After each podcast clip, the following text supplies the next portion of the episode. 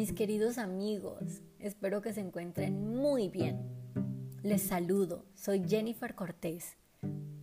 El video documental que realizamos finalizando febrero fue un bello ejercicio de investigación que ha dado ya hermosos frutos. Uno de ellos es el documental mismo, porque recoge sus relatos sobre la vida en la escuela, en la comunidad, sus deseos para el futuro y su sentido de pertenencia hacia ese territorio. Ahora este video les pertenece y pueden mostrarlo a sus compañeros de escuela. Por otro lado, sus narrativas tan sencillas, bellas, profundas, resaltan esa conexión tan fuerte que tienen con la naturaleza.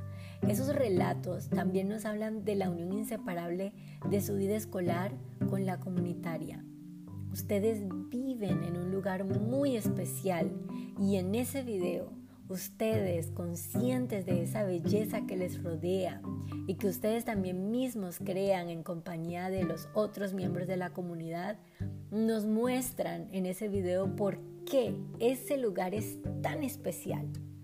En todas las entrevistas, ustedes afirman que sus lugares favoritos son el río y el cerro Munchique y que nunca quisieran irse de su territorio. Yo también anhelo volver.